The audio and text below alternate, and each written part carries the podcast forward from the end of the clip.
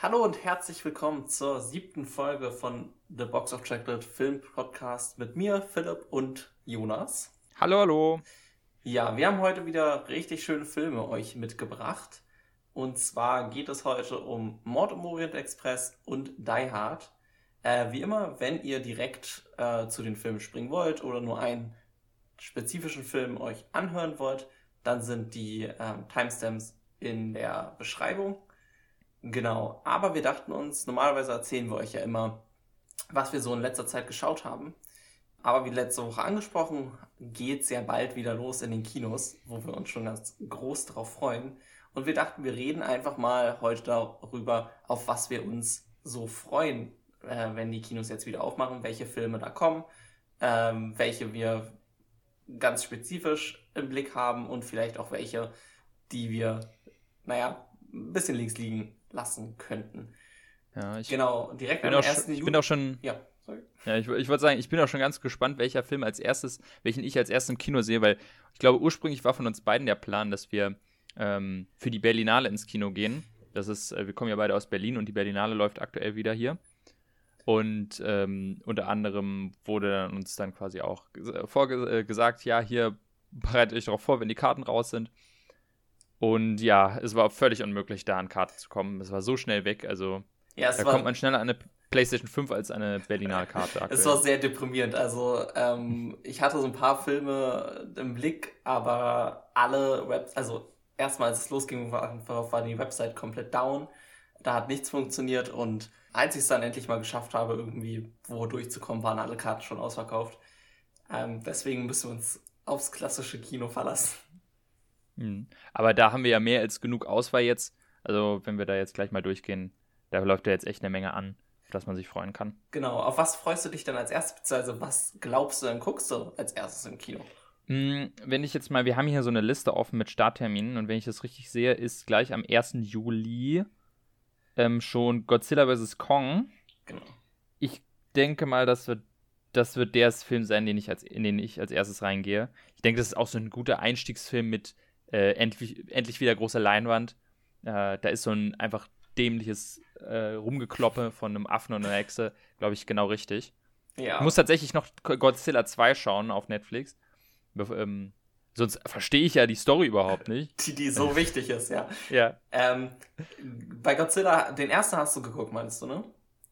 Ich habe den, den, diesen 2014er mit Ja. Bryan Cranston, ne? Ja. Ja, ich habe den geschaut, ich fand den irgendwie blöd in meiner Erinnerung. Also ich mochte ihn überhaupt nicht. Also- Aber Kong wiederum mochte ich richtig gerne.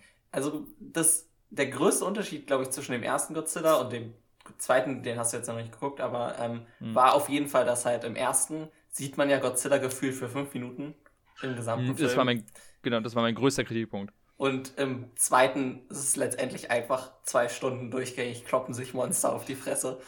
Ähm, Jawohl, genau das will man auch sehen. Also ich, ich nehme an, dass Godzilla vs. Kong einfach genau da weitermacht. Ähm, mir hat der zweite gefallen. Es ist halt wirklich ein bisschen einfach so ein Film, zwei Stunden Kopf ausschalten und ja, dann dafür ist ein Kino auch da, ne? Hast so einen großen Ton, geile Bilder.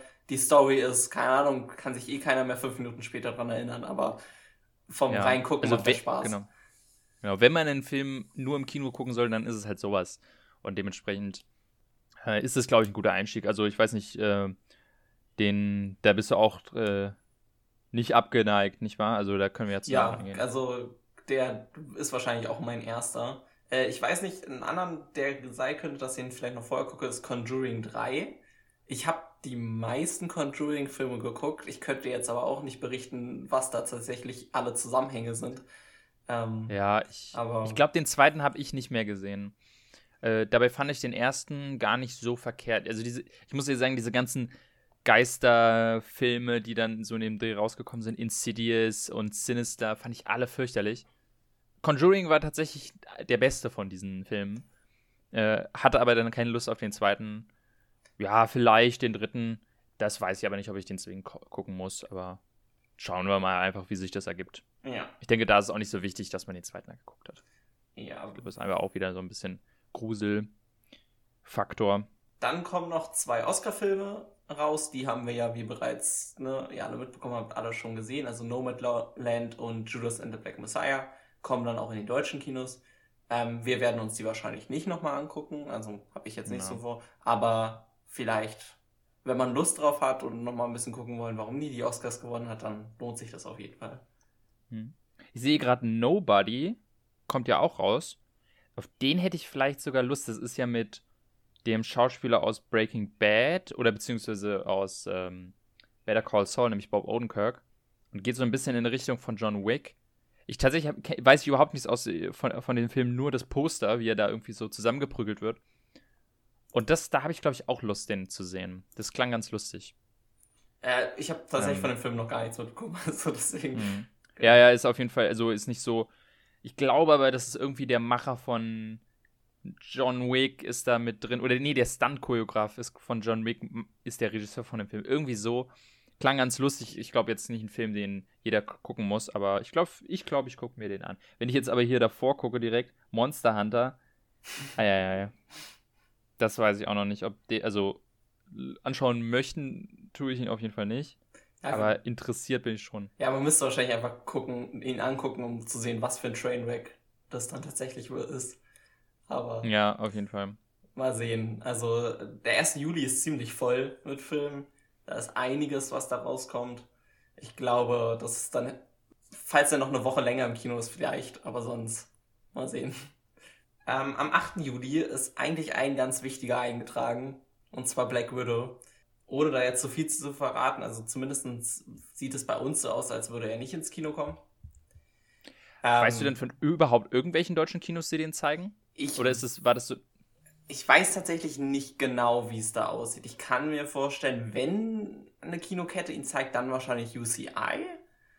Aber das ist jetzt auch nur eine Vermutung. Also ich habe keine Ahnung. Ich weiß nur, dass es bei uns wahrscheinlich schlecht aussieht, dass wir ihn zeigen dürfen, können, Hm. wie auch immer. Ja, Ähm, dann wird es wahrscheinlich auf Disney Plus hinauslaufen. Da müssen wir dann beide halt gucken, ob wir bereit sind, die, die VIP-Karte zu kaufen oder ob wir einfach warten, drei Monate. ich glaube, da kann ich mir drei Monate leisten zu warten. Ich Also, glaube auch. Also, Ich habe es jetzt bei allen anderen bisher äh, überstanden. Also gut, Mulan wäre ich eh niemals auch nur nah dran gewesen, es zu bezahlen. Ähm, hm. aber also Black Widow ist schon der, der mich am meisten reizt, aber auch der wird mich nicht überzeugen, da nochmal 30 Euro Ja, extra hinzublättern. Hm. Ist ja auch nicht so, dass wir nicht genug zu tun hätten jetzt die nächsten Wochen dann Genau. mit, mit Filmen. Aber da kommt Ja. ja eher. Ja, und diese, dieses Jahr haben wir dann ja mit äh, Shang-Chi und ich glaube, äh, Spider-Man kommt auch noch raus dieses Jahr. Hat man Ja, nochmal ist so zwei, krass, ey, das- zwei Marvel-Filme im Kino. Ich glaube, das, Hm. das reicht dann. Außerdem läuft ja jetzt gerade Loki. Also ich, ich habe es noch nicht geschaut, aber du meintest, du hast die erste Folge schon ge- gesehen. Also was Marvel angeht, da hat man jetzt erstmal ein bisschen Ja. was. Zum Schauen. Ähm, sonst ist der 8. Juli relativ knapp. B äh, ein bisschen Kinderfilme, die Croods, aber nichts so Hm, in ja. unsere Richtung. Am 15. kommt dann Fast and Furious 9. Das ist auch so Mhm. eine, so eine Reihe, wo ich vielleicht drei Filme von gesehen habe. Also das wird mich auch nicht ins Kino ziehen. Aber ich glaube, da gibt es hab gesehen- einige, die, die da auch Bock haben. Ich habe ich hab bei dir zu Hause gesehen, ihr habt alle Filme, aber das sind dann eher die von deiner Freundin. Genau, meine, meine Freundin hat, glaube ich, tatsächlich alle gesehen. Also vielleicht, vielleicht irgendwann mal, aber Ich muss ja sagen, ich muss ja sagen, ich habe, glaube ich, zwei Filme gesehen, nämlich den ersten und. Nee, doch drei, nämlich eins, zwei und fünf. Äh, frag mich nicht warum. Aber die ersten fand ich fürchterlich und den fünften, der ist eigentlich auch grausig, aber beim fünften ist mittlerweile das auch so bescheuert, dass man einfach merkt, okay, die nehmen sich überhaupt gar nicht mehr ernst. Die wissen, das ist groß, der größte Quatsch und haben einfach nur Spaß au- auf der Leinwand. Und da, auf die Art und Weise funktionieren diese Filme dann irgendwie doch. Man muss halt wirklich ganz, ganz geringen Anspruch auf Story und, und Logik haben. Ähm, dann können diese Filme, glaube ich, Spaß machen, wenn man da jetzt nicht viel erwartet. Ich, für mich sind es aber, glaube ich, wirklich nichts. Also, ähm, ich habe auch nur fürchterliches von, von Teil 7 und 8 gehört oder von Hobbs and Shaw. Also, ich weiß nicht, also den neunten muss ich mir echt nicht angucken. nee, aber der also, wird wahrscheinlich wieder super laufen. Ja, die, die laufen immer super. Das Einzige ist, das Kino sieht danach aus, als wäre es zerstört worden, aber sonst. Mhm. ähm, dann kommt noch Space Jam 2. Space Jam 2, ähm, ich weiß nicht, hast du mal den ersten gesehen? Nein, nur, nur Ausschnitte. Ähm, Ja, ja, der erste ist absolut fürchterlich. Also ich habe ihn mir angesehen, es ist, der funktioniert wirklich, glaube ich, ausnahmslos nur mit Nostalgie. Weil, also wenn du irgendwie in den 90ern den geschaut hast, dann klappt der vielleicht. Aber ich habe ihn mir halt vor zwei Jahren angeguckt. Und das ist eine der fürchterlichsten Katastrophen, die ich je gesehen habe. Und ja, also der Trailer vom zweiten, der sah jetzt auch etwas, ja, komisch aus, muss ich sagen. Hatte so ein bisschen was von ähm, Ready Player One Vibes auf jeden Fall mhm. extrem. Ja, mhm. fand ich auch im Trailer, sah so ein bisschen dieses in eine andere Welt teleportiert und dann dieses komische halt halb Cartoon, halb Dingens.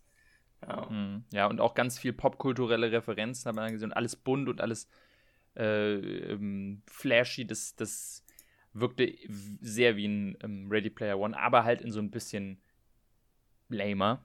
Das will schon was heißen. Also, keine Ahnung, das ist jetzt auch kein Film, den ich unbedingt gucken muss, aber äh, wenn ich da umsonst reinkomme, vielleicht. Einfach aus Gag. Ja. Ähm, aber dann kommt noch einer, auf den ich mich ziemlich freue. Das war nämlich eigentlich der Film, den ich unbedingt bei der Berlinale gucken wollte und halt keine Tickets für bekommen habe, und zwar nebenan. Es ist so ein bisschen Meta-Komödie, ähm, geht quasi um Daniel Brühl und gespielt von Daniel Brühl, also er spielt sich selber so ein bisschen und der sah echt witzig aus und ja, ich hoffe, dass der bei uns in die Kinos kommt. Das ist natürlich vielleicht jetzt nicht die größte Basis, Fanbasis, die da reinrennt, aber gut, den Schauspieler kennt man dann schon. Also auf den mhm. habe ich auf jeden Fall Lust. Ja, den würde ich mir vielleicht auch ansehen. Hätte ich auch nichts gegen. Ja, das ja, ist, glaube ich, dann noch der 15. schon durch. Genau, dann kommt der 22. Da sehe ich direkt Der Rausch. Das ist der Film, der den besten, der den Oscar für den besten ausländischen Film gewonnen hat. Also ah, wer ja, den nicht gesehen hat, wirklich ähm, kann ich nur empfehlen, den da mal reinzugehen. Der ist echt ziemlich cool. Der ist von dem Macher von Die Jagd, auch einer meiner absoluten Lieblingsfilme. Und äh, ja, den, den kann man sich auf jeden Fall reinziehen. Weiß nicht, äh, weißt du, worum es da geht?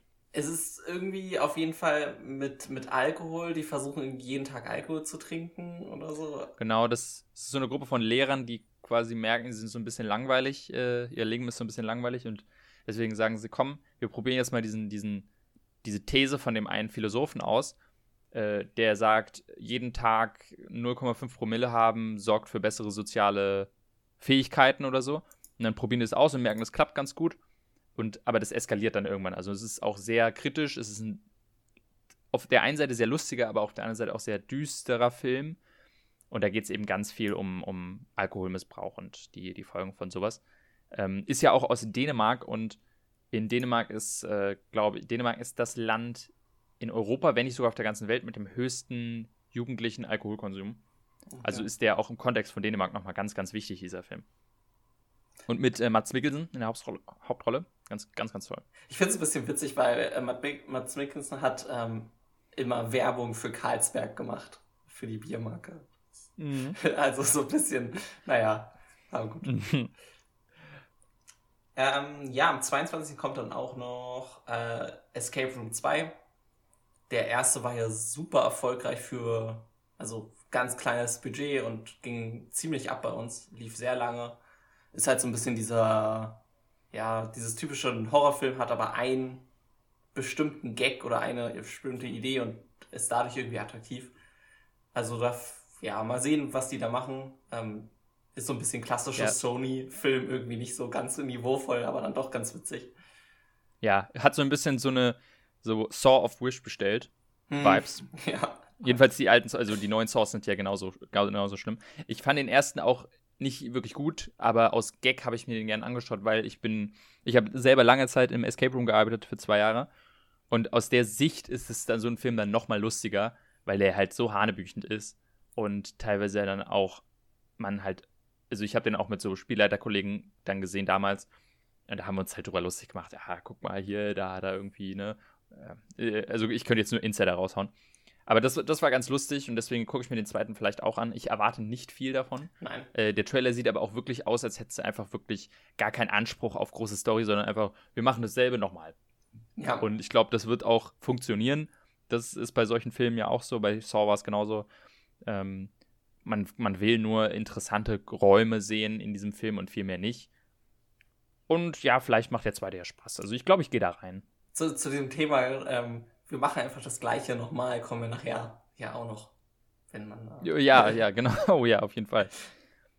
Dann sehe ich noch hier In the Heights. Ähm, das ist so ein neues Musical ähm, oder so ein neuer Musicalfilm. Ich weiß nicht genau jetzt aus welchem Kontext oder von wem der Film gemacht ist.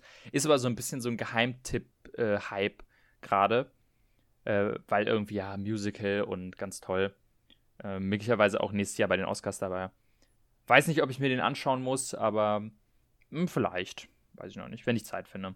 Ja, ich glaube, dann sind wir auch schon fast mit, den, mit dem Juli großartig durch, oder? Also ja, ich sehe auch nichts mehr. Außer hier ganz am Ende, 29. Juli, da ist noch was, äh, was erwähnenswert ist, und zwar Old.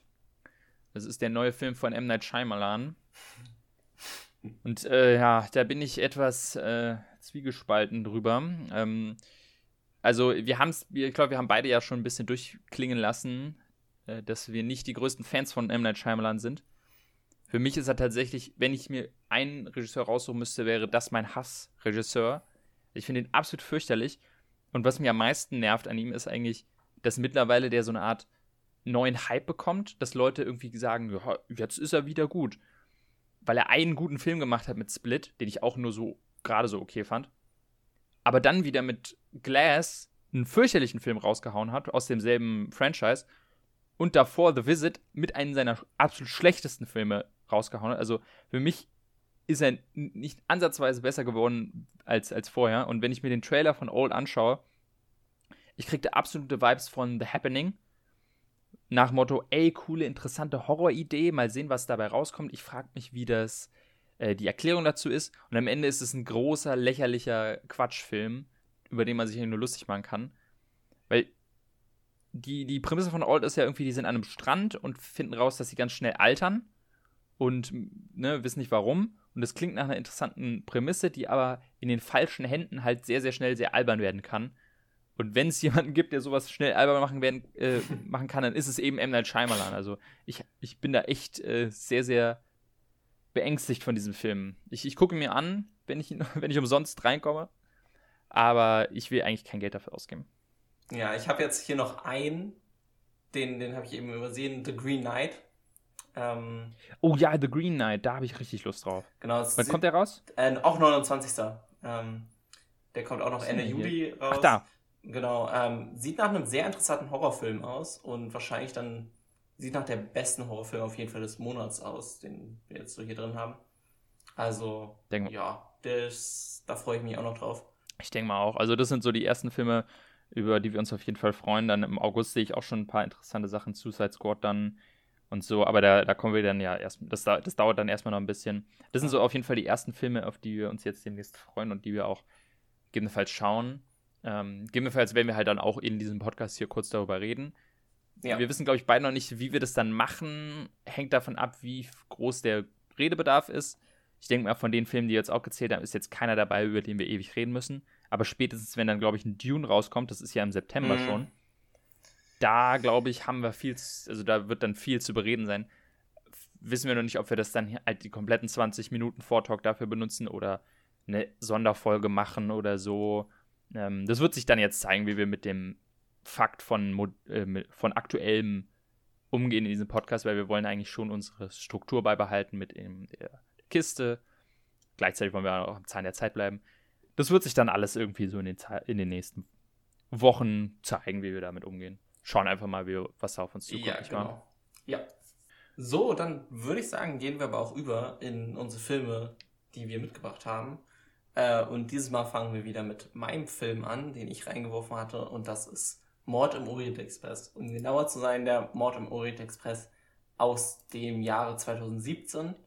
Es ist ein Remake von dem Original aus 1974. Also 30, knapp 30 Jahre später wurde Remake gemacht mit einem ganz starken Card, ähm, Cast äh, voll Johnny Depp, ähm, Penelope Cruz, Willem Dafoe, also ordentlich beladen und ist so ein bisschen das, was wir letzte Woche angesprochen hatten, und zwar ein klassischer Who-Done-It-Film. Also es gibt einen Mord und im Laufe dieses Films ähm, wird durch Zeugenbefragungen und Ermittlungen dann halt rausgefunden, wer hat diesen Mord begangen und wie. Ja. Ähm, ich würde auch sagen, es ist eigentlich der der Whodunit-Film, also jedenfalls baut er auf dem Original auf, das wahrscheinlich so der absolute, ähm, das, das absolute Paradebeispiel für den Whodunit-Film ist, wie man ihn kennt, glaube ich. Deswegen, also zum Beispiel so Knives Out war ja auch quasi eine Hommage an genau diesen Film, wenn man so will. Ja. Erstmal ganz kurz, wie hat er dir gefallen? Also grundsätzlich, jetzt ohne zu tief reinzugehen erstmal. Ah, es, ist, es ist schwierig, weil ähm, tatsächlich, ich hatte ihn äh, schon mal gesehen, man muss, äh, es ist schwierig, weil ich habe ihn damals im Kino gesehen und da hat er mir echt gut gefallen. Ich kann nämlich die Originalgeschichte noch nicht und den Originalfilm. Äh, und da hatte mir der Film echt cool gefallen, weil ich die Geschichte noch nicht kannte. Und dann habe ich quasi das, den Originalfilm gesehen und dachte, ah, okay, der ist viel besser und das äh, Remake ist total schlecht. Und das war so abgespeichert in meinem Kopf, deswegen, als du den Film reingeworfen hast, war ich auch so, oh, ach nee, den mag ich eigentlich gar nicht. Dann habe ich ihn aber jetzt nochmal gesehen, auch beide Filme, und merke, ja gut, so schlecht, wie ich in Erinnerung habe, ist er gar nicht. Er ist eigentlich ganz okay. Ich, es gibt ein paar Sachen, die ich nicht so gut finde. Aber wenn ich mich entscheiden müsste, wüsste ich gar nicht, welche Version ich besser finde. Also er hat mir tatsächlich jetzt beim zweiten Mal gucken ein bisschen besser gefallen. Also ich hatte echt Spaß mit dem Ding. Ja, also ich bin da so bei dir. Ähm, ich hatte tatsächlich vorher den alten nicht geguckt, also ich kenne nur den neuen. Mir hat er auch im Kino wirklich super gefallen. Ich muss auch kurz ein bisschen uns ausholen. Es ist selten, dass ich mit meinen Eltern ins Kino gehe. ähm, und das ist so einer der wenigen Filme, wo ich wirklich sage, dass halt da unsere, so die, die Geschmäcker an Filmen su super übereinander treffen. Also da kann irgendwie jeder so ein bisschen was rausziehen. Und das war für, für mich so ein Ding, ja, das ist halt letztendlich einfach ein, ein Krimi, nur als Film. Also es ist nicht, nicht ein, ein ARD-Tatort für eine Stunde und halt einfach deutlich qualitativ hochwertiger gedreht. Die, die hm. Story ist aber quasi relativ ähnlich, so von so einem Krimi. Es gibt einen Mord, es wird untersucht und irgendwie kommt man auf die Mörder. Klar, es gibt ein paar, oder es gibt vor allem einen großen Twist, der, der es halt viel interessanter macht noch als jetzt ein Standkrimi, aber sonst von der reinen Struktur ist es eigentlich sehr gleich. Genau. Also wahrscheinlich kannten deine Eltern auch schon den, ja. die Originalgeschichte, nicht wahr? Ja, die kannten die Originalgeschichte, das heißt, die wussten schon, was passiert. Aber trotzdem hat ihnen der Film Spaß gemacht. Und ich glaube, das liegt vor allem daran, dass der halt ganz ordentlich gedreht ist. Also er macht vom, vom Dreh wirklich Spaß. Hm. Ja, das muss man auch sagen. Ich meine, das ist ja auch, wenn man dann direkt reingeht, wahrscheinlich immer der größte Kritikpunkt, der damals diesen Film, äh, sich, dieser Film sich gefallen lassen musste, nämlich, hä, brauchen wir dieses Remake überhaupt? Der alte Film, der funktioniert doch noch super.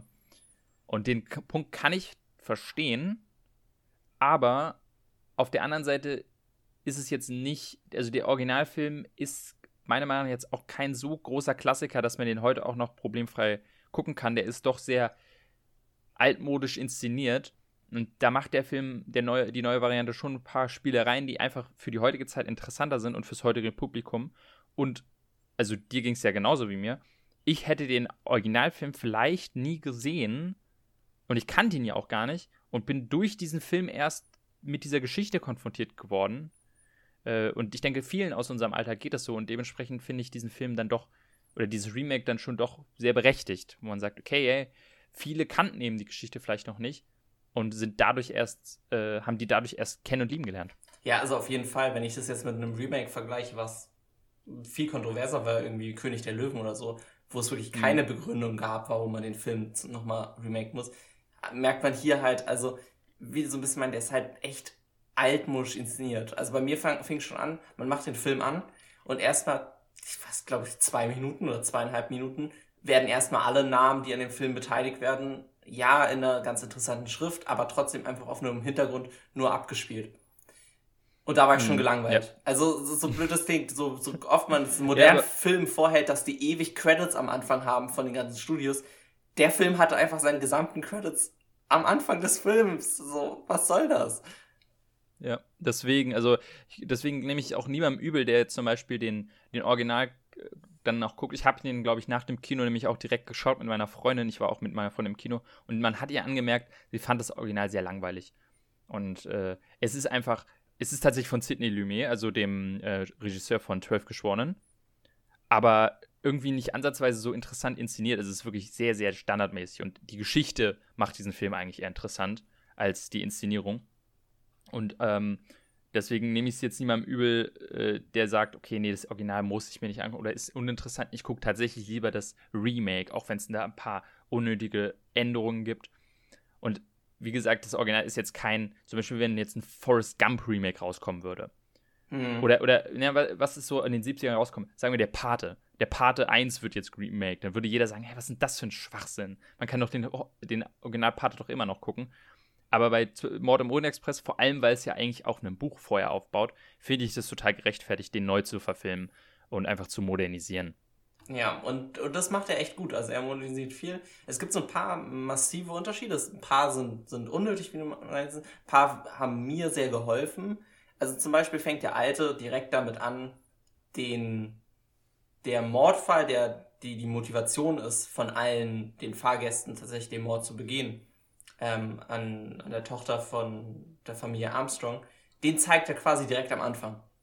Aber komplett out of context. Also man hat keinen Kontext mhm. dazu, was das bedeutet. Während der neue ähm, diese Details, dass das alles verbunden ist, erst im Plot, im Laufe der Geschichte ähm, einstreuselt. Und gar nicht so viel davon zeigt. Ich glaube, ein paar quasi Flashbacks sind, sind drin, aber wirklich wenige. Und das sind so ein bisschen, hat, also das fand ich besser, weil es nicht so ein überladen hat und dann, ach, erinnerst du dich noch an die ersten fünf Minuten des Films, nachdem dann irgendwie die Story eine Stunde später zu diesem Punkt kommt, wo das überhaupt wichtig wird.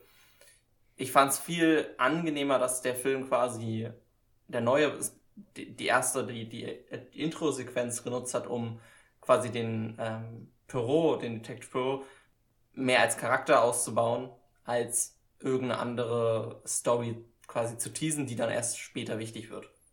Hm, ja, auf jeden Fall. Äh, da, da, da, da, stimme ich dir überein. Was ich allerdings sagen muss, wenn man jetzt zum Mord an sich kommt und wie der quasi aufgeschlüsselt wird, äh, das habe ich in der Kritik gelesen und das kann, das muss ich tatsächlich ein bisschen unterschreiben. Und zwar der neue oder das Remake, das macht an vielen Punkten, hat man das Gefühl, das setzt so ein bisschen das Wissen von diesem, dieser Geschichte schon voraus, weil jetzt auch beim zweiten Mal gucken, ich gemerkt habe, wow, der ist sehr schnell, was so Konklusionen angeht. Also sehr schnell werden da irgendwelche ähm, Schlüsse gezogen mit, ah, okay, ja, der ist ja der und der und deswegen äh, hat er ein Motiv und das ist dann passiert und, und da kommt man echt nicht so schnell hinterher und nimmt das eher so hin. Der, der Originalfilm lässt sich da ein bisschen mehr Zeit, um wirklich zu erklären, okay, ähm, warum ist jetzt die Person verdächtig und, und warum die jetzt auch. Und gerade er, also er nimmt sich auch am Ende des Films extrem viel Zeit, insgesamt eine halbe Stunde, um den ganzen Fall nochmal von vorne bis hinten zu erklären. Macht der Neue jetzt nicht, was auch ganz okay ist.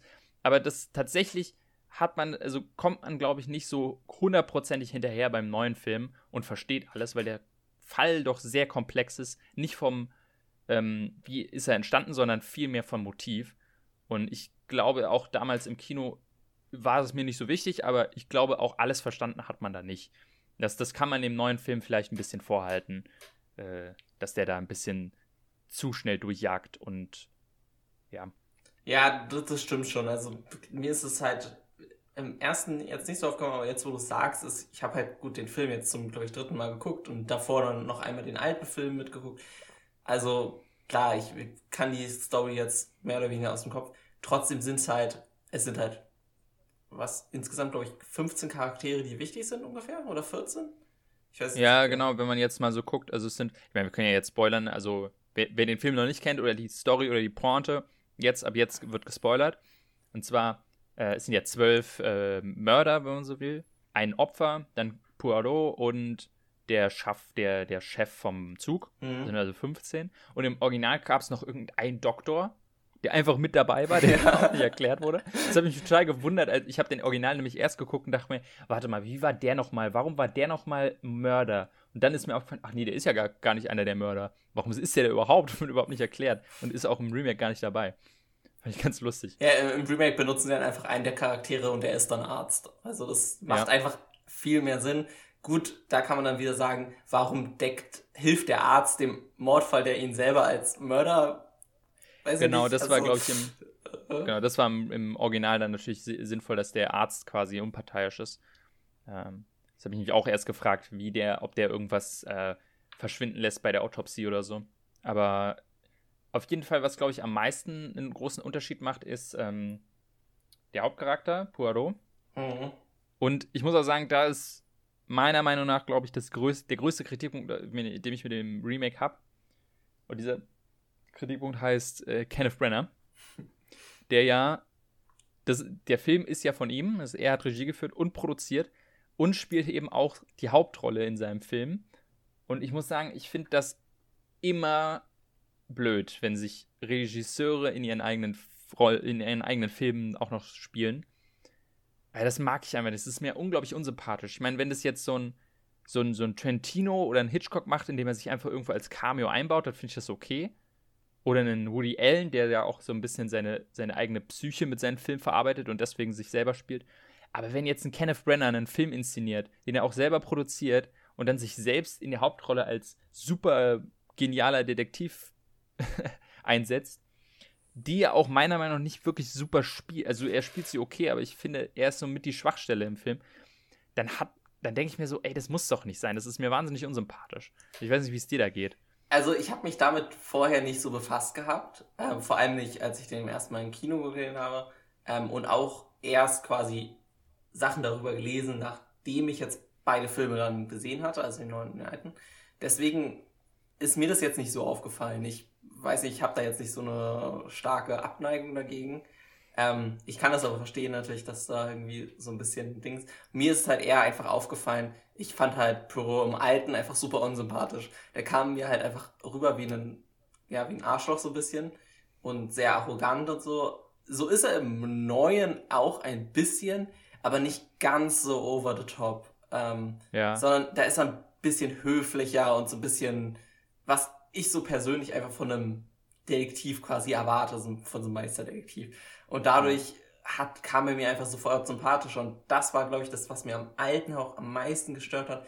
Wenn ich halt, also ich habe keine Sympathie so richtig mit den zwölf Mördern aufbauen können ich habe keine Sympathie mit Poirot aufbauen können. Der quasi Besitzer oder Schaffner vom Zug oder whatever war jetzt auch nicht der beste Mensch aller Zeiten. Also hatte ich irgendwie keinen Charakter, den ich sympathisch fand im ganzen Film. Und das ist dann immer schwierig. Ähm, wenn ich das jetzt mit sowas, weil wir letzte Woche, wo wir Knives Out hatten, wo man irgendwie, ja, wenigstens zwei Leute hatte, die cool waren, dann war das in dem Film ein bisschen schwierig. Deswegen ja. hat mir der neue einfach da deutlich besser gefallen. Ja, das ist auch, ich meine, Poirot ist ja ihm auch total unterschiedlich zum, zum, zum Original, weil im Original war ja, wie du meintest, sehr, sehr unsympathisch, sehr, sehr arrogant, also nicht arrogant, aber so ein bisschen, ja, ich fand ihn auch unglaublich nervig, hatte ich gar nicht mehr so in Erinnerung. Er war halt so, man hat ihm, ihm angemerkt, ihn juckt das einfach alles gar nicht. Er ist da so total kühl, ja, ist halt ein Mord und er ist halt so ein Superdetektiv und kann es halt einfach nicht lassen und löst den jetzt einfach. Ähm, ihm könnte es aber nicht egaler sein, was jetzt mit den Mördern passiert ob die sich jetzt stellen oder nicht. Er ist ja auch von sich aus quasi, bietet an, ja, sie können sich ja selber entscheiden, entweder ich lüge die Polizei an oder ich, äh, ähm, ich überführe sie. Das ist mir eigentlich relativ Wurst. Für mich habe ich den Fall gelöst. Und im Remake wird er ja quasi wirklich in seinen kompletten Grundfesten erschüttert. Mhm. Er ist ja wahnsinnig empathisch und bringt es kaum übers Herz, diese Leute laufen zu lassen und für, sie zu lügen und muss das total sich überwinden. Das war mir für, das mochte ich jetzt auch nicht unbedingt, ist vielleicht im Vergleich ein bisschen besser als Charakterentwicklung. Äh, fand ich aber an manchen Stellen doch ein bisschen zu dick aufgetragen. Ähm, und ich fand auch, dass im Remake ein bisschen zu viel Zeit verschwendet wurde mit Poirot, ihnen zu zeigen, auch ihm so eine Backstory zu geben mit einer, einer Liebe, die er irgendwie hinterher traut, ja. so ein bisschen, die so ein bisschen angedeutet wurde. Und dafür dann quasi viele von den Charakteren aus dem Zug ein bisschen zu kurz kamen. Das ist mir total aufgefallen. Wir haben wieder das Problem, was wir auch in Knives Out hatten. Wir haben einen super Cast, ein Riesenensemble und viele kommen kaum vor. Die haben wirklich nur ihre eine Szene ähm, und dann ähm, ja, wird einfach, ich meine, es ist ja klar, wir haben zwölf Charaktere und jeder muss kurz beleuchtet werden. Das war im Original auch schon schwierig. Aber gerade wenn es jetzt so ein Ensemble Starcast ist, ist mir aufgefallen, dass ein paar ein bisschen untergegangen sind. Und der Film ist theoretisch schon länger als das Original. Also ich ja. fand, da wurde manchmal ein bisschen zu viel Zeit mit, mit, mit Kenneth Brenner verschwendet. Und das halt unter den Deckmantel mit Kenneth Brenner spielt sich selbst in seinem Film und gibt sich eine total empathische Rolle und, und, und verschwendet ganz viel Zeit mit sich. Das, das, das ist dann irgendwie sowas, was mich dann so ein bisschen aufstoßen hat lassen. Und auch der Grund war, warum ich den Film so negativ in Erinnerung hatte. Aber wie gesagt, ich fand ihn halt ähm, dann doch um einiges in, also wie gesagt, ich kann mich echt schwierig entscheiden, welchen Film ich besser finde. Vielleicht am Unterstrich und äh, ganz am Ende noch den ersten, aber wirklich um eine Haaresbreite, weil vor allem im neuen, wir haben schon angesprochen, die Inszenierung manchmal ein bisschen cooler ist. Gerade so, es gab eine Szene, die ich cool fand, da hätten sie viel mehr daraus machen können, und zwar, dass irgendwie die Mord, als der Mord entdeckt wurde, wurde dann quasi von oben in die Räume so gefilmt, wie, als wäre es so eine Art Puppenhaus. Und das hat einem so einen schönen Überblick gegeben. Das war eine coole Idee, das haben sie ein paar Mal auch noch weitergeführt. Allein so eine Sachen, die so ein bisschen halt das auffrischen, weil der erste war wirklich ganz klassisch, Kamera rauf, hier Schnitt gegen Schnitt. Da war nichts Großfilmisches äh, was man da rausholen kann. Und da ist der andere ein bisschen verspielter. Ja, also er hat so ein paar Sachen. Auch direkt am Anfang, wo sie den Zug betreten, hat er einen coolen Tracking-Shot durch mhm. die Fenster. Mhm. Ähm, den, genau. Das ist halt so kleine Sache, die muss man nicht machen, aber sie, wenn sie einem auffallen, sind sie halt viel schöner und machen es halt cooler. Und was mir vor allem wichtig war, ähm, das hat mir im ersten, hatte ich, fand ich schwierig, dass dadurch die Geografie von dem ähm, Zug viel besser rüberkam. Also auch durch ja. das, was du angesprochen hast, ist von oben. Ich hatte im ersten immer das Gefühl, ich habe keine Ahnung, wo die gerade sind ähm, und wo was ist. Das war im, im, neuen auch manchmal der Fall, aber ein bisschen weniger wenigstens. Ich hätte es trotzdem in beiden cooler gefunden, hätten sie am Ende ein bisschen mehr Zeit damit verbracht, nochmal wirklich auszuarbeiten, wie hat der Mord jetzt stattgefunden. Weil, wie du meinst, der erste nimmt sich Zeit, eine halbe Stunde zu erklären, warum jetzt jeder der Mörder ist, aber irgendwie so richtig nochmal einmal zu erklären, keine Ahnung, sie haben dann und dann ist das passiert, dann und das ist das passiert, das, also ich weiß nicht, ob da hm, ich einfach nicht aufmerksam genug war, aber das, das fehlte mir bei beiden so ein bisschen. Ja, das ist auf jeden Fall, das fehlt, ich glaube generell in der Story, ich habe jetzt das Buch natürlich nicht gelesen, aber ich glaube, die Story fokussiert sich halt extrem auf dieses komplexe Motiv und der Mord, wie er passiert ist, ist ja, also wirkt dann da, da für einen Krimi schon fast ein bisschen lame. So nach, also am Ende ist die halt die Auflösung, wie sie es gemacht haben. Ja, sie haben gewartet, bis Poirot schläft und dann sind sie zu zwölf da bei ihm rein und haben ihn umgebracht. Ja. Und dann gibt es noch so kleine Spielereien, die ihn quasi verwirren sollten. Irgendwie so ein, dieser Kimono, äh, die eine ist mit dem Kimono rumgerannt, was ich auch nicht verstanden habe, was genau die, der Sinn war. Ich glaube, es war wirklich der Sinn zu verwirren und diesen Fake-Mörder zu etablieren ne, der angeblich ja. in den Zug sich mit einer Uniform Zugriff verschaffen hat und so. Aber wie, das, das fand ich auch, das, das habe ich, wenn ich jetzt quasi erklären müsste, okay, wie ist der Mord passiert, das wüsste ich fast gar nicht mehr. Ich könnte halt erzählen, okay, warum hat jeder ein Motiv, ihn umzubringen, das mhm. wüsste ich noch, aber der Mord an sich, ja, es, der kommt wirklich ein bisschen zu kurz. Und ähm, das ist, glaube ich, sowas, was, was der, der Geschichte an sich schadet. Ja, das, das, das stimmt auf jeden Fall. Also die, was du meintest halt, was super ist, sind die Motive. Also jeder Charakter hat ein Motiv und jedes ist unterschiedlich. Ähm, ganz alle aufzählen könnte ich jetzt wahrscheinlich nicht mehr. Also einer, eine ist irgendwie die, die ähm, quasi Tante von der Ermordeten. Dann gibt's eine, da ist die, die Tochter irgendwie, die, wie nennt man das? Ähm, Patin. Patin, genau, genau. Patin. Ja, das ist irgendwie, das ist ein bisschen komplizierter, weil ja irgendwie der Mörder hier, ähm, wie heißt er, ne, äh, Cassetti, also hier Johnny Depp, der hat irgendwie ein Kind umgebracht, ne, eine kleine Tochter. Und auf, aufgrund dessen haben sich die Eltern beide umgebracht. Na, nee, nee, die, die, die Mutter ist ähm, am, bei der Geburt des zweiten Kindes gestorben. Nee, genau, stimmt. Die, äh, wegen Stress sozusagen oder so. Ist sie dann da gestorben. Der Vater hat sich umgebracht irgendwie die Schwester hat sich noch umgebracht. Dann gab es das irgendwie das, ähm, das Zimmermädchen, nee, das Kindermädchen, was falschlicherweise beschuldigt wurde und die hat sich auch umgebracht. Also irgendwie am Ende des Tages sind fünf Leute gestorben ja, genau. durch diesen Mord und die, das teilt sich dann eben auf diese zwölf Leute auf. Der eine war halt der, Gelieb, die, der, der Liebhaber von der einen und der andere war irgendwie in der Armee mit dem anderen. Äh, also alle sind über ein paar Ecken dann quasi äh, haben einen Hass dann auf diesen, diesen einen Mord, der passiert ist. Ja. Ähm, da habe ich so das einzige Problem ist, dass ich so mit dieser, warum bringt man den Typen jetzt im Zug um? Ähm, das ist so ein kleiner Logikfehler, in Anführungsstrichen. Es macht für mich keinen Sinn. Aber ich glaube, das muss man einfach zur Seite schieben, weil das soll halt mhm. einfach cool sein. So. Es gibt keinen Grund. Ja, okay. Ich glaube, ein Zug ist die dümmste Idee, die der dümmste Platz, Mord zu begehen, weil du kannst halt nicht weg. Überall sonst kann man einfach weg. Naja. Ja, vielleicht, vielleicht war auch die, die Herangehensweise, dass sie, also sie wollten ihn wahrscheinlich irgendwo in ähm, in, in Türkei, glaube ich, kommen sie am Ende raus, ne? Also ich überlege, in Istanbul steigen sie in den Zug und mhm. irgendwo in Bulgarien, ich weiß nicht mehr genau. Aber vielleicht wollten sie quasi, dass dann der Mord äh, unter dessen Behörde läuft, dass die das nicht so stark investigieren, als wenn er in Amerika umgebracht worden wäre. Ja. Ähm, und das besser, und vielleicht, weil der Zug dann, ähm, ja, es ist schon ein bisschen sehr ambitioniert, dieser große Plan. Und es muss nur eine Sache schieflaufen, nämlich ein. Es war ja, also, wenn äh, Hercule Poirot nicht mit am Zug wäre, wären sie ja komplett alleine in diesem Zug gewesen. Ja. Wo man auch denkt, das ist, das kommt im ähm, Remake ein bisschen komisch rüber. Beim Original hat man wirklich das Gefühl, es ist sonst niemand da. Absolut niemand. Und im Original wuseln aber auch mal ein paar ähm, Arbeiter rum und vor allem später kommt so, so, eine, so, eine, so eine Truppe, die dann die, äh, den Schnee wegschaufelt. Und dann macht es wenig Sinn, dass am Ende irgendwie Poirot irgendwie gibt denen die Knarre in die Hand und sagt, wenn ihr nicht wollt, dass äh, ihr auffliegt, müsst ihr mich wohl erschießen. ich denke, wie kommen die denn damit drumrum? Also ja. da sind doch überall Zeugen. Also im Original wäre das vielleicht Sinn gemacht, aber da irgendwie. Ähm, übrigens, das, das müssten wir vielleicht noch erwähnen, und zwar im Original, was äh, im, im Remake, was da ein bisschen anders ist, an ein paar Stellen, und zwar da wurde das auch sehr modernisiert, und zwar wurde da ein bisschen Action reingebracht.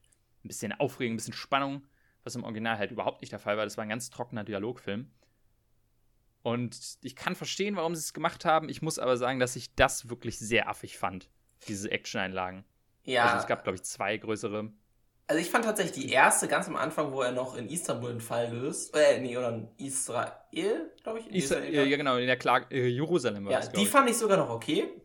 Welche dann ja, genau, die meine ich auch gar nicht. Ja, welche dann noch Sinn, gar keinen Sinn mehr gemacht haben, ist im Film, äh, äh, wo sie dann am Zug sind, da steht der Zug dann schon an der Lawine, versucht dann einer wegzurennen.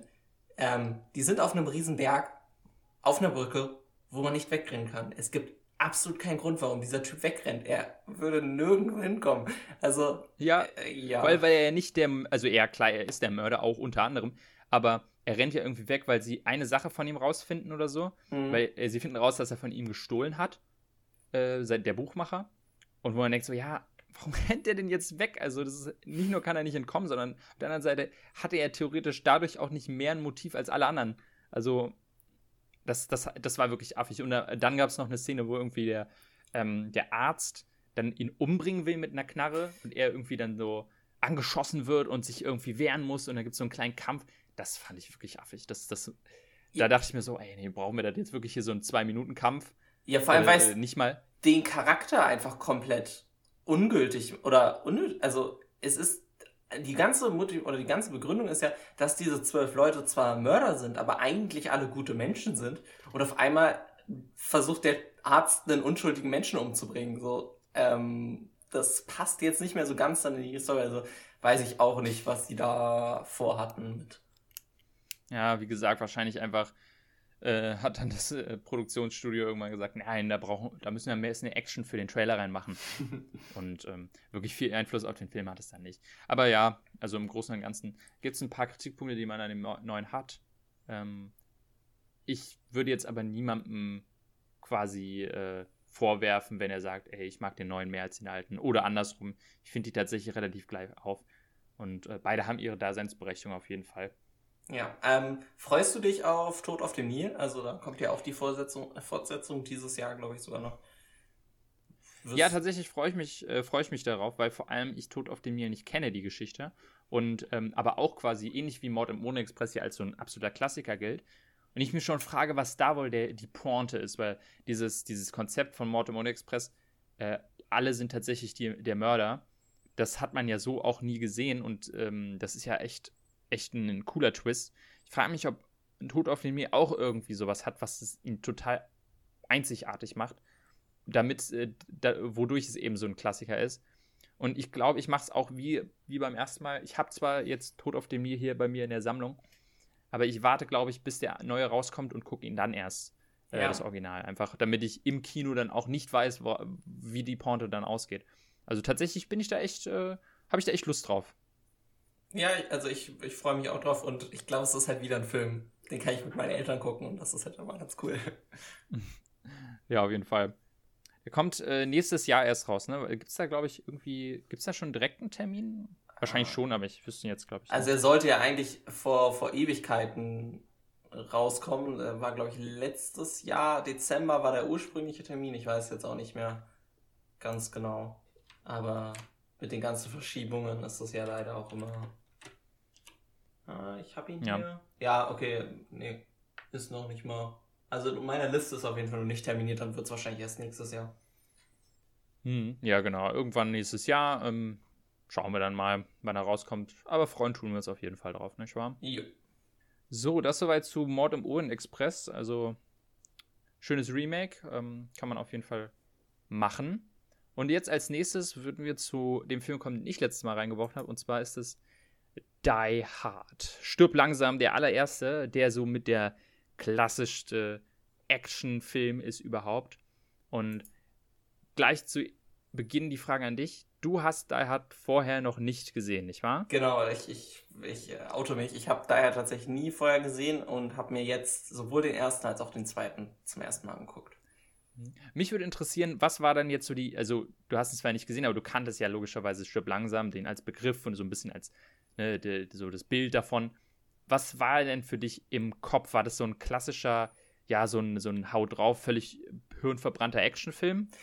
Ja, also so ein bisschen schon. Ähm, vor allem, also ich wusste es auch, dass es halt so, so eine Art Weihnachtsfilm ist und habe ihn deswegen auch so ein bisschen ich tue Weihnachtsfilme, glaube ich, oft ein bisschen als schlechter ab, als sie sind, weil sie halt so, ja, mhm. sie werden nur zu dieser Zeit ausgepackt und sonst gibt es ja keinen Grund, die zu gucken.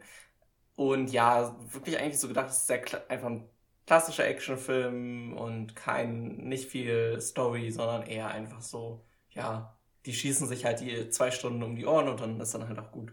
Mhm. Ja, das war nämlich auch bei mir im, im Kopf immer damals, als ich ihn zum ersten Mal gesehen habe, dachte ich, ja, hier die Die Hard-Reihe, das ist halt so ein, so ein dämlicher Action-Scheiß aus den, aus den 90ern und 80ern. Äh, braucht man nicht großartig ernst nehmen. Ähm, und äh, die, auf die späteren Filme trifft das dann auch noch ein bisschen zu. Also da können wir dann auch auf die restlichen Filme der Reihe raufkommen. Aber gerade der erste hat ja dann wirklich viel anders gemacht, was die, das Action-Kino angeht. Und auch viele, viele bahnbrechende Grundsteine gesetzt, die ihn halt zu so einem großartigen Klassiker machen und ihm auch meiner Meinung nach ein bisschen abheben von einem stumpf dummen Actionfilm. Ne? Klar, auf, in erster Linie ist es ein cooler Actionfilm, der einfach nur coole Explosionen zeigen will, aber es ist eben auch ein wahnsinnig geerdeter Film und das macht ihn, glaube ich, mit einem äh, so, so erfolgreich und auch so äh, zu so einem Klassiker. Jetzt mal ganz kurz ähm, zur, zur Einordnung noch, also ne, Die Hard, die, die ihn jetzt noch nicht kennen, aber ganz die Story ist ganz klassisch und zwar John McClane ist irgendwie Polizist und besucht seine Frau, die er so, von der er sich so halb getrennt hat oder sie sich von ihm äh, bei einer Weihnachtsfeier in, ihrem, in ihrer Firma auf dem neuen äh, Gebäude vom Nakatomi Plaza in so einem großen Hochhaus. Irgendwie auf dem 30. Stock sind die dann ganz alleine und haben da eine Weihnachtsfeier und er kommt dazu. Und während sie da alleine die Weihnachtsfeier haben, wird diese, dieses Gebäude eingenommen von einer Gruppe von Terroristen, europäischen, deutschen Terroristen teilweise. Das ist dann auch sehr, sehr lustig. Und ähm, die werden dann quasi als Geisel genommen. Und John McClane, spielt von halt Bruce Willis, schafft es zu entkommen und diese, diesen, diesen Terroristen halt ordentlich die Suppe zu verderben und sie eins, einen nach dem anderen auszuschalten und ihnen einen Strich durch die Rechnung zu machen. Und irgendwann wird, wird auch dadurch die Polizei eingeschaltet. Und das ganze, der ganze Film spielt eben auch wirklich nur in diesem einen Hochhaus. Und das macht ihn eigentlich schon ziemlich cool, dass es eben limitiert ist auf dieses Hochhaus und nicht irgendwie auf eine ganze Stadt oder auf irgendein Kriegsszenario, sondern es ist ein Hochhaus, es ist ein Typ, der in einem Unterhemd und ohne Schuhe da irgendwie äh, eine Handvoll Terroristen platt machen muss. Und allein dadurch wirkt er halt schon um einiges glaubwürdiger als so der klassische Actionfilm, wo es dann irgendwelche Verfolgungsjagden über irgendwelche Highways gibt, die völlig hanebüchen sind. Und dadurch äh, hat man dann gleich erstmal schon eine, ähm, so eine gewisse Form von, von Nähe zum Charakter, weil man sich denkt, ja gut, kann, also natürlich nicht, aber theoretisch kann das jedem passieren. Es ist eben, John McClane ist ja auch so ein Jedermann. Ja, also das, vor allem beim ersten hat mir das sehr gefallen, dieses, dieser Aspekt, dass es nur in einem Haus ist. Das macht es einfach viel, ja, auch realistischer, dass es halt dann dieser eine Typ gegen alle ist, weil vor allem in dem, im zweiten, weiß nicht, ist es ein bisschen merkwürdig. Ähm, und es macht halt wieder dieses, was ich schon bei Modern Warfare Ich mag das, wenn man so ein bisschen selber eine Idee hat, wo was ist. und dieses, dass immer von Stockwerk zu Stockwerk und so weiter, hat man irgendwie das Gefühl, man versteht wenigstens, was abgeht. Und das ist mir persönlich mal ganz wichtig im Film. Ja, auf jeden Fall. Also der Film schafft es gut, einen Überblick zu behalten. Ähm, es auch nicht so unübersichtlich zu machen, dass man nie versteht, okay, auch was, was auch ganz clever ist an dem Film, dass er häufig auch nochmal erwähnt, wie viele Terroristen gibt es aktuell noch. Hm. am Anfang sind es zwölf und dann macht er einen Platz, sind es noch elf und dann irgendwann wird erwähnt, ja, jetzt die zwei hat er auch platt gemacht, die sind wir nur noch zu neun oder dann sind es sieben. Und man weiß immer genau, okay, wo sind wir gerade, an welcher Stelle. Ja, wir wissen, okay, es sind noch sieben übrig und dann sind es irgendwann noch fünf und so. Und äh, das macht es dann eben auch, auch, auch, spannend zu verfolgen, wie sich das dann Ganzes weiterentwickelt. Unter anderem halt auch, und ich finde, das ist der Hauptaspekt, der diesen Film halt so großartig macht, ist dieser, diese geerdete Version eines Actionhelden. Gerade zu dem Zeitpunkt, ich glaube, der Film kam in den 80ern raus, war halt der klassische Actionheld so ein Arnold Schwarzenegger oder ein Sylvester Stallone. Ne? Unglaublich muskulös, völlig unverwundbar schießt mit zwei Knarren gleichzeitig irgendwie äh, um sich rum. Und, und wenn eine Explosion ist, dann, dann läuft er nur cool davon weg und so. Also halt so völlig übertrieben, was man teilweise auch heute ja immer noch hat und man gar nicht ernst nehmen kann. Und dann auf der anderen Seite hat man halt einen, jetzt in Stück langsam Bruce Willis, der ist zwar Polizist, aber auch jetzt nicht großartig muskulös ähm, und auch so ein bisschen tollpatschig, der macht auch manchmal kleinere Fehler und ist eben auch total verwundbar weil er eben äh, ganz am Anfang in dem Film seine Schuhe auszieht und dann fliehen muss und den ganzen Film über keine Schuhe hat. Was teilweise dazu führt, dass er einmal an einer Stelle äh, durch Glas rennen muss und dabei fast stirbt, weil er verblutet, weil er sich schneidet am Fuß. Wo man sich überlegt, so, ey, das ist so, so absurd in, in, in manchen anderen Actionfilmen. Da rollen die sich durch dieses Glas noch durch und schießen dabei noch und um sie herum brennt alles und so. Und hier hat man halt eine Action, in der fast stirbt, weil er in eine Glasscherbe tritt. Und das macht diesen Film halt auch so besonders, gerade zu der Zeit. Das, das hat man so noch nicht gesehen, eben einen, einen verwundbaren und, und wirklich einen echten Menschen halt als, als Actionheld. Ja, also was ich auch immer witzig fand, er redet ja die ganze Zeit so ein bisschen mit sich selber und sagt halt auch mhm. so ein bisschen die ganze Zeit, wie absurd quasi eigentlich seine eigene Situation im, in dem Moment ist. Und das, das hilft so ein bisschen dieses, ja, weil es ist natürlich eine absurde Situation, ne? Also er ist irgendwie allein gegen alle und kriegt kaum Hilfe von außen und ja. macht es aber so witzig, weil er die ganze Zeit mit sich selber redet. Und ja, das, das, das ist echt ganz cool. Also es ist eine ganz andere Art von, von Actionfilm dann. Und wurde dann ja auch versucht oft zu kopieren, aber so richtig erreicht wird es halt nicht, ne? Ja, genau. Also halt dieses, er ist halt das klassische Beispiel von ähm, zur falschen Zeit am falschen Ort und jetzt ist er halt in der Situation, er will eigentlich da nur raus. Ne, er will da raus und er will seine Frau retten. Den Rest ist ihm egal. Er ist halt nicht der Superagent, der da irgendeinen, einen, irgendeine Terrororganisation bekämpfen muss. Ne, er ist kein, kein Supersoldat oder er ist nicht im Krieg oder so. Sondern er ist einfach nur, er hat einfach Pech gehabt, dass er an dem Tag da einfach festhängt und sich denkt, Alter, ey, was ist denn das für ein Scheiß? Ich will hier auch einfach nur raus. Und das macht diesen, und teilweise ist es ja auch echt lustig. Also die One-Liner, die er raushaut, sind super ikonisch, aber auch nie zu over the top, dass sie halt so möchtegern cool sind, wie halt von einem Arnold Schwarzenegger. Ähm, und ne, das macht ihn quasi auch einfach so sympathisch und so, so, so geerdet, dass man einfach sich denkt, ja, es ist einfach ein, ein, ein, ein Everyday-Man, auch gerade äh, aus Amerika ist es so der klassische Archetyp von einem Amerikaner, der einfach nur, ne, äh, Blue Collar, äh, will sein, einfach nur sein Leben leben und muss dann quasi, wird dann quasi gezwungen, zu einem Held zu werden. Und äh, das ist natürlich dann eine, eine, schöne Geschichte zu verfolgen. Ja, auf jeden Fall. Also, was mir aber den Film quasi noch so auf der Next Level geholt hat, ist halt ähm, Alan Rickmans Performance. Mhm. Er, Alan Rickman spielt den, den großen bösen Gegner. Und das, Hans Gruber. ja, genau, Hans Gruber.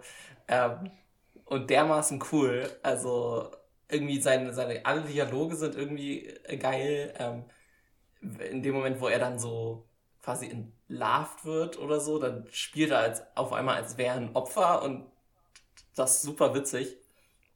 Und das ist so dieses, die kommunizieren fast über sehr lange Teile des Films kommunizieren sie über Funk.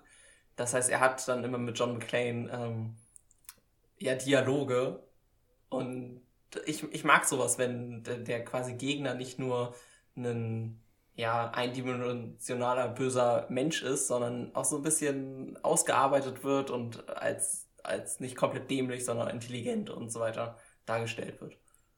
Ja, auf jeden Fall auch super, also wie, wie, du meinst, super Performance von Alan Rickman und eben, was du auch meinst, dass sie die ganze Zeit miteinander reden. Dadurch sind die auf so einer Augenhöhe.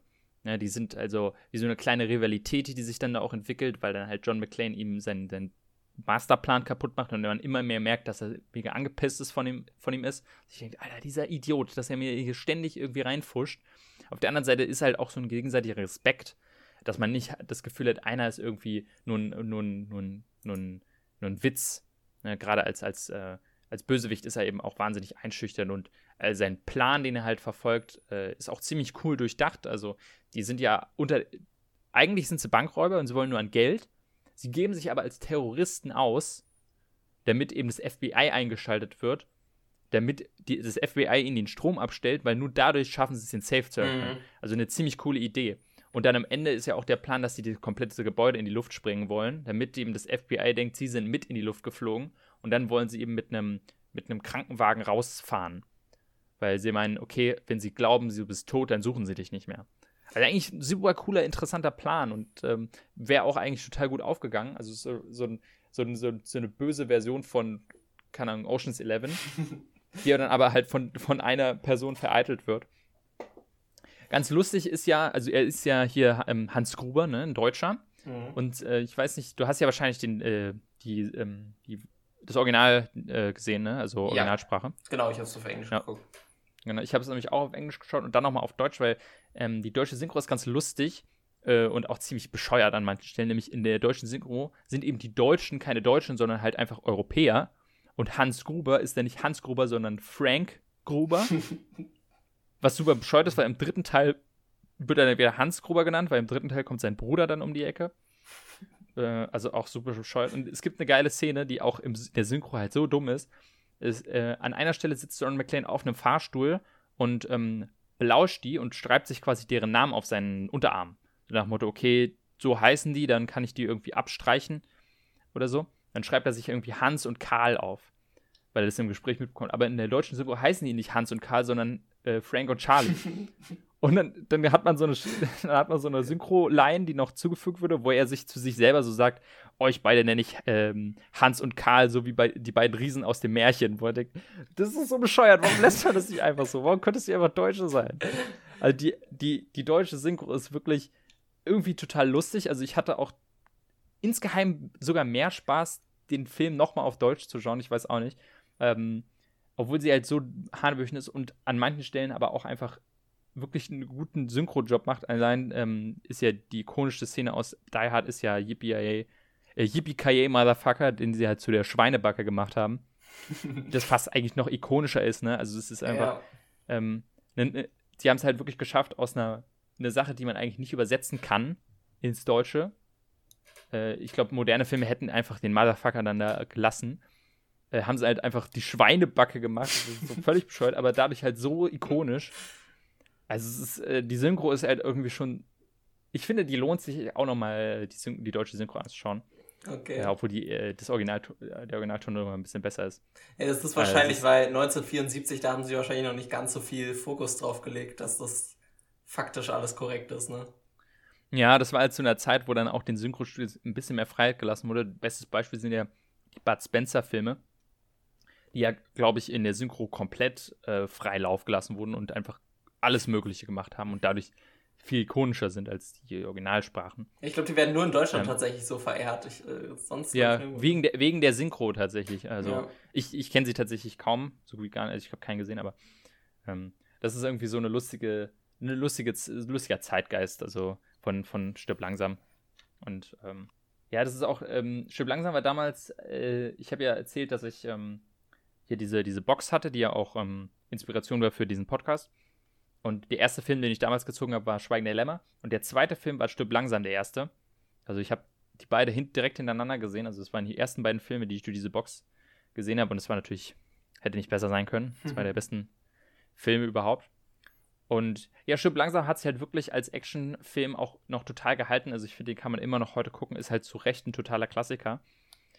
Und ähm, leider durch die nachfolgenden Teile, die wirklich immer schlechter geworden sind, hat er eben, ich glaube, haben viele eben dieses Bild von Stirb langsam im Kopf als dämlicher Quatsch-Actionfilm äh, mhm. und, und merken gar nicht, dass der Original eigentlich sehr, sehr ernst ist für den Actionfilm oder so realistisch.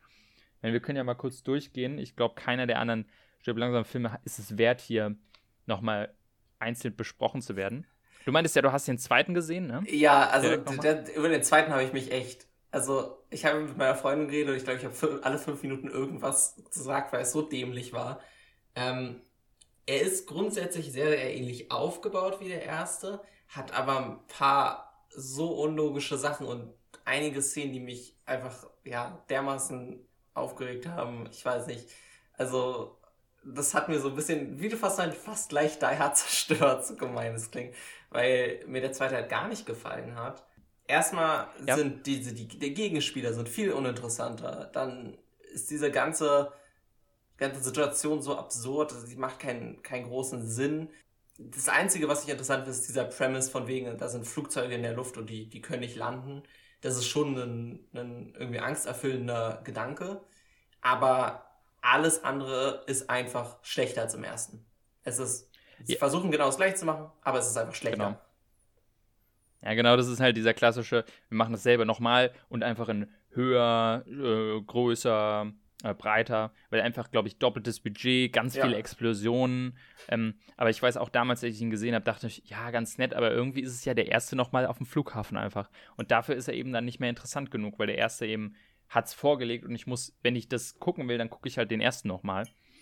Und ich, ich erinnere mich auch noch, dass ich den, ich habe den zweiten auch nur einmal gesehen, damals durch diese Box. Und seitdem hatte ich nie wieder das Bedürfnis. Also, das hat mir einfach gezeigt, mh, hm, da haben sie es einfach nicht geschafft, einen interessanten zweiten Teil zu machen. Und interessant, dass du sagst, äh, du bist dadurch ein bisschen, hast dir fast der Herd kaputt gemacht.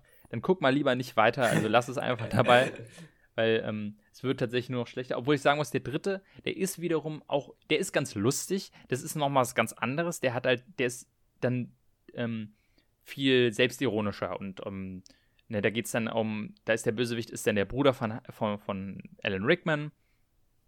Und da geht es irgendwie um Bankraub, ich weiß nicht mehr genau. Aber das Lustige ist irgendwie, er, äh, hier John McClane und Samuel L. Jackson ma machen dann so eine Art Schnitzeljagd durch die Stadt, durch New York. Also müssen dann immer irgendwo hin und dann gibt es ein kleines Rätsel oder so. Das ist irgendwie so eine Schikane halt vom Bösewicht. Und dadurch müssen die, glaube ich, so eine Bombe entschärfen, die an irgendeinem Zug hängt. Ich glaube, das ist die Prämisse. Also ein bisschen, wirklich ein bisschen albern, der ganze Film. Dadurch aber irgendwie ganz lustig. Also ich, ich finde ihn sympathisch, den dritten. Aber es gibt auch viele, die den richtig scheiße finden. Wer, welcher richtig scheiße ist, ist der vierte. Stirb langsam 4.0. Das ist dann auch irgendwie, der kam dann erst zehn Jahre später. Da ist dann halt ähm, Bruce Willis schon glatzköpfig und das ist halt wirklich, das ist dann so ein richtig dummer Actionfilm. Da gibt es diese, ich erinnere mich an die eine Szene, wo irgendwie Bruce Willis in einem Polizeiauto fährt und von einem Helikopter verfolgt wird und dann mit dem Polizeiauto irgendwo auf eine Autobahn fährt und den irgendwie so eine Rampe hochfährt, rausspringt und den, das Polizeiauto kracht in den, in den Helikopter und, und bringt die Bösewichte um oder so. Und dann gibt es diese dämlichen Szene mit, dem, mit seinem Sidekick, der ihn dann so fragt, hast du gerade mit einem Polizeiauto ein Heli platt gemacht? Und dann sagt Bruce Willis nur, ja, ich, ich hatte keine Munition mehr. Und ich so, oh, Alter, ey, es ist so bescheuert, es ist so dämlich. Also das ist wirklich dieser Film. Und das ist so traurig, denn ähm, Die Hard halt, was so cool angefangen hat, dann halt so affig zu sehen. Und dann gibt es halt Die, Hard 5, ne? Also Die Hard 5 ist, glaube ich, der schlechteste, einer der schlechtesten Filme, die ich je gesehen habe. Das ist absolut grauenhaft. Da kommt ja dann sein Sohn, gespielt von ähm, Tara Egerton, heißt er, glaube ich, der auch in Suicide Squad mitspielt. Und das ist richtig dumm. Da sieht man auch, dass Bruce Willis überhaupt keinen Bock mehr drauf hat. Das ist richtig dämliches Taken 3-artiges Action, äh, Action-Schmutz. Und äh, ich, also, das, das ist auch nicht mehr so schlecht, dass es wieder geil ist, sondern es ist einfach wirklich nur langweilig und, und, und macht einen wütend. Also, Die Hard 5 ist fürchterlich. Ja, okay, also ich werde werd wahrscheinlich nicht viel weiter gucken bei Die Hard. Ähm, ich muss noch ganz kurz, eine Sache ist mir gerade eingefallen, die ich beim zweiten, also was ich beim zweiten so viel schlimmer fand als im ersten.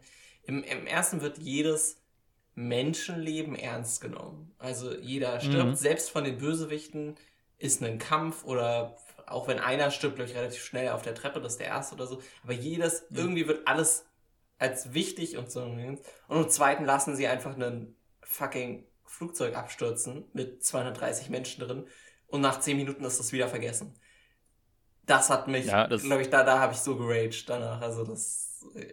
Ja, das ist ja wirklich, im ersten sind es ja diese 30 Geiseln und ich glaube, insgesamt sterben zwei. Mhm. Nämlich der, der, der, der Chef und dieser, dieser nervige Typ da. Der Rest wird halt gerettet und es wird halt auch extrem darauf aufgepasst, dass eben die nicht verletzt werden. Und darum geht es im Grunde, dass die nicht verletzt werden, alles andere ist egal. Und hier ist halt so, ja, pff, hm, sind halt mal ein Haufen Unschuldige gestorben, passiert halt, ne? Aber weiter im Text. Also es ist halt wirklich, äh, wirklich, wirklich affig. Und das wird halt dann in den, in den späteren Filmen noch, ich ja, glaube, klar. noch schlimmer. Es es eskaliert ja. halt immer weiter. Sie müssen es halt irgendwie ja. extremer machen, ne? Hm. Was mir noch einfällt, was ich auf jeden Fall noch erwähnen sollte, ist äh, Bruce Willis.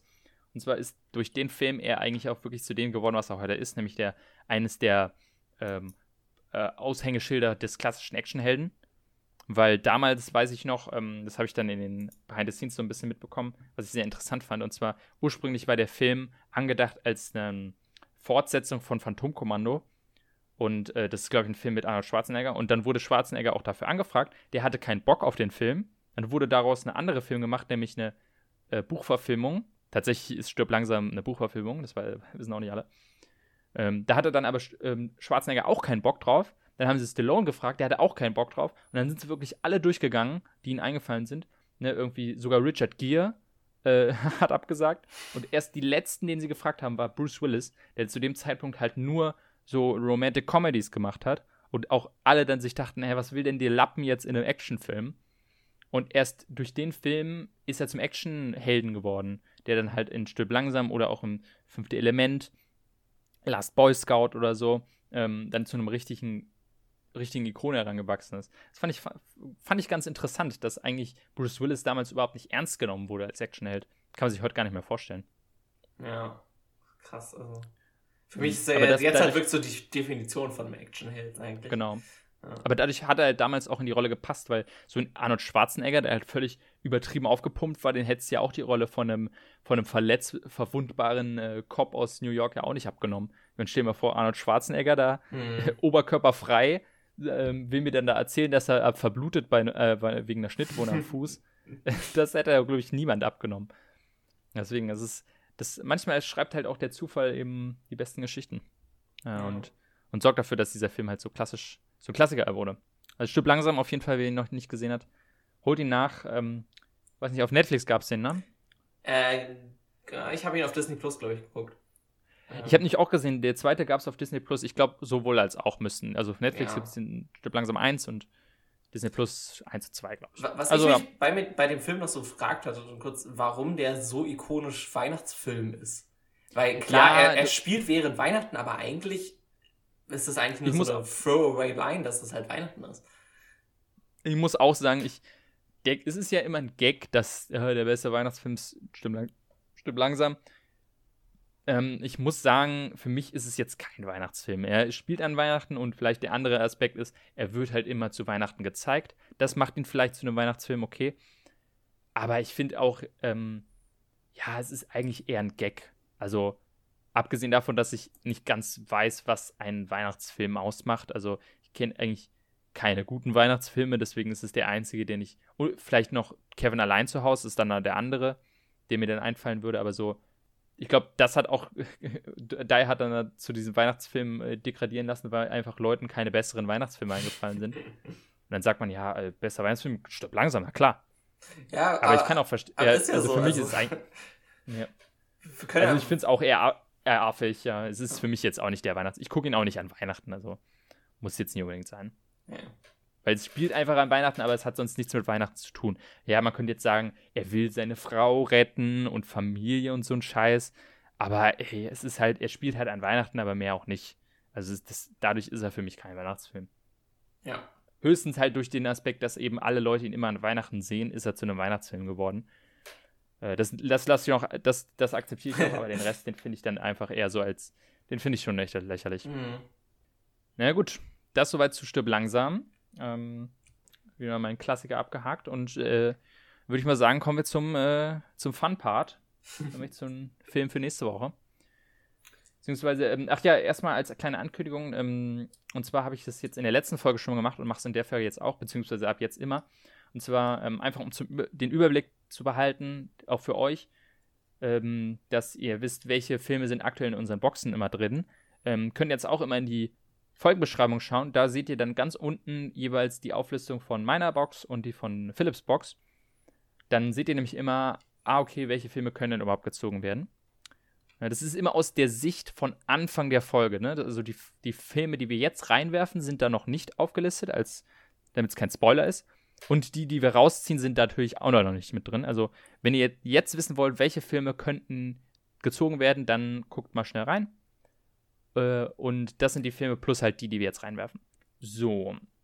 Ich überlege, ich bin als erstes dran, nicht wahr? Genau. Ja, ich habe mich auch wieder schwer getan. Tatsächlich äh, ist es ja jetzt, wo wir aufnehmen, läuft ja aktuell die e EM. Und da dachte ich, okay, vielleicht irgendwie so ein Sportfilm. Ähm, mhm. Mir ist aber kein guter Fußballfilm eingefallen. Und mhm, gibt's glaube ja, ich auch nicht so richtig. Vielleicht Kick like ja. Beckham äh, als einziges. Ja, oder, ja, oder so Wunder von Bern oder so, aber das wollte ich als alles nicht. Ja. Und dann bin ich so meine anderen Sportfilme durchgegangen. Die meisten sind Boxfilme, da hatte ich jetzt nicht so Lust drauf, deswegen habe ich mich dagegen entschieden ähm, und habe mir einen Film genommen, auf den bin ich gekommen, weil eine, ähm, die Mutter meiner Freundin hat äh, wegen der Berlinale mich auf einen Film angesprochen, den sie gucken will. Äh, der Film heißt Ich bin dein Mensch oder so und geht um so eine künstliche Intelligenz. Und meinte so, ja, ja, das ist wie dieser eine Film, den ich gesehen habe, nämlich It. Und ich so, It? Der, also der, der neue It? Also was hat denn das damit zu tun? Und sie so, hey, ja, das ist doch, nee, warte mal, It? Nee, ich meine irgendwie sowas äh, technisch. Und ich meine, ja, meinst du vielleicht IT? ach, meine ich da? Und am Ende kam raus, sie meinte nicht It, sondern sie meinte Her. In dem Film mit äh, Joaquin Phoenix, der sich in seinen, seine, in seinen Siri verliebt quasi. Den meinte sie. ja. Und ähm, das hat mich darauf gebracht, ja, Her ist einer meiner absoluten Lieblingsfilme. Ich liebe den. Und deswegen dachte ich mir, okay, schmeiße ich den doch mal rein. Einfach aus aktuellem Anlass. Weil ich darauf komme. Schmeiße ich Her in die, ja, cool. in die Box. Also den Film habe ich ausnahmsweise tatsächlich mal gesehen. Glaub, ah, sehr schön. Zweimal bestimmt. Also es ist auf jeden Fall erinnere ich mich an ihn einmal im Englischunterricht tatsächlich gesehen zu haben. Wow. Deswegen. Cool. Ja. Also, der kam aber, der kam 2014 raus, da hast du noch nicht im Kino gearbeitet, ne? Da habe ich noch nicht im Kino gearbeitet. Hm. Also. Jetzt bin ich mal gespannt bei dir. Ähm, ich bin auch über, naja, ich bin über Die Hard tatsächlich ein bisschen drauf gekommen dass ich Lust hatte nochmal auf Action und habe mich für Kingsman entschieden. Oh, Kingsman, sehr schön. Habe ich ähm, auch letztes erst, also den ersten, denke ich mal, ne? Genau, also den ersten. Ich habe den zweiten auch gesehen, aber ich würde eher über den ersten sprechen, weil der ist einerseits besser und ja, ja also ich, man kann ja den ja, zweiten, genau, man, man kann den zweiten mal kurz erwähnen, weil ich fand den zweiten auch nicht mehr so gut wie den ersten, aber den ersten mag ich echt gerne. Ja, das ist super. Ja, genau. Kingsman und Her. Okay, dann, dann ziehen wir jetzt mal. Ich bin echt gespannt. Ich hoffe endlich auf Chihiros Reise bei mir. Und bei dir hoffe ich auf Hunger Games und Endgame. Ich dachte immer auf einen Zombie-Film. Wir haben so viel Ach ja, ein Zombie-Film wäre Zombie wär auch mal super. So. Ach man, ey, hoffentlich. Hier nehme ich den hier. So, Spannung. Bei mir wird es. Komm schon, komm schon, komm schon. Es ist. Ich kriege nicht auf. Yes! Yes! Giros Reise ins Zauberland, endlich. Nicht nur, weil ich ihn liebe, sondern endlich ist es auch mal ein Animationsfilm. Ich will nämlich äh, auch endlich mal über Animation reden. Ja, mein, hier mein, meine Pro Profession. Und äh, perfekt, besser hätte es nicht sein können. Chiros Reise sollte nämlich auch der erste sein. Weil du den auch noch nicht kennst. Ja. Und das wird jetzt äh, höchste Zeit. Okay. Also Chiros Reise ins Zauberland, mein Film für nächstes Mal. Okay, ich ziehe auch. Ich habe Who Am I? Einen deutschen Film mal. Über den habe ich tatsächlich auch jetzt erst äh, nachgedacht, weil ich äh, über den ja auch, also über den würde ich auch gerne mal wieder sprechen. Ja. Ich habe ihn auch nur einmal gesehen bisher und äh, bin gespannt, wie ich ihn jetzt beim zweiten Mal finde. Da hast du dann Chiros, nächstes Mal die Chance drüber zu sprechen. Mhm. Also Chiros Reisen ins Zauberland und Who Am I? Ich glaube, Chiros Reise gibt es definitiv auf Netflix, das weiß ich. Da gibt es alle Ghibli-Filme. Ähm, Who Am I? Habe ich, glaube ich, auch auf Netflix äh, gesehen, dass es den da gibt. Ich gucke mal ganz kurz. Who Am Ja, gibt's auch auf Netflix. Also kann man sich Sehr beide cool. entspannt auf Netflix angucken. Äh, für die, die den dann für nächste Woche nach, äh, nächste Folge nachholen wollen. Die gibt's dann wie gewohnt genau in zwei Wochen. Also die Folge kommt jetzt hier am Montag raus und dann am Montag in zwei Wochen gibt's dann Folge 8 mit Giros Reise ins Zauberland und Who Am I, da freue ich mich schon sehr drauf. Ja, Und äh, dann würde ich sagen, belassen wir es dabei, nicht wahr? genau. Ja, dann freut euch auf die Wiedereröffnung der Kinos. Ich glaube, ne, warte mal, nächste, nächste Folge ist immer noch nicht so weit, also Ja, genau. Nächste Äh. Folge sind wir ganz kurz davor. kurz vor der Eröffnung, also können wir uns, können wir alle schon mal unsere, unsere Kino-Outfits rauslegen und uns, uns vorbereiten mental. Und bis dahin, äh, guckt alle fleißig Giros Reise und Who Am I. Und wir sehen uns dann oder hören uns äh, nächste Folge. Ich freue mich gut. drauf. Tschüss.